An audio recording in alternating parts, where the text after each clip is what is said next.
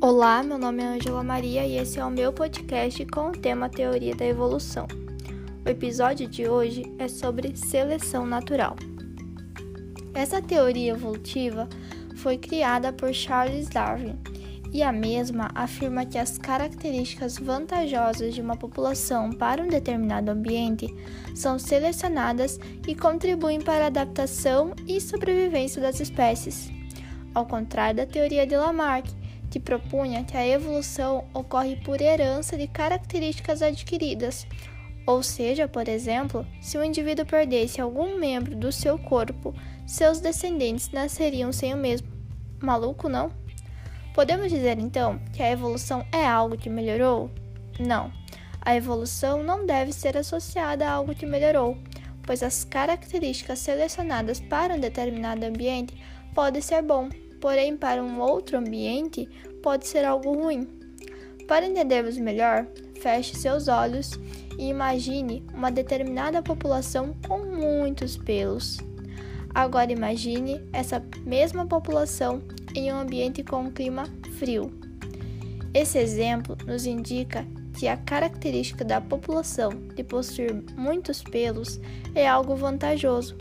Porém, imagine essa mesma população em um ambiente muito quente. Os pelos não seriam uma característica favorável e, por conta disso, seria desvantajoso. A seleção natural analisa fatores do ambiente para selecionar o que é vantajoso e o que não é vantajoso. Mas por que e como ocorre a seleção natural? A seleção natural ocorre pela necessidade de sobrevivência e adaptação das espécies ao ambiente é através dela que as características mais adaptadas persistem. Os indivíduos com características mais adequadas para um determinado ambiente são mais propensos a sobreviver e se reproduzir.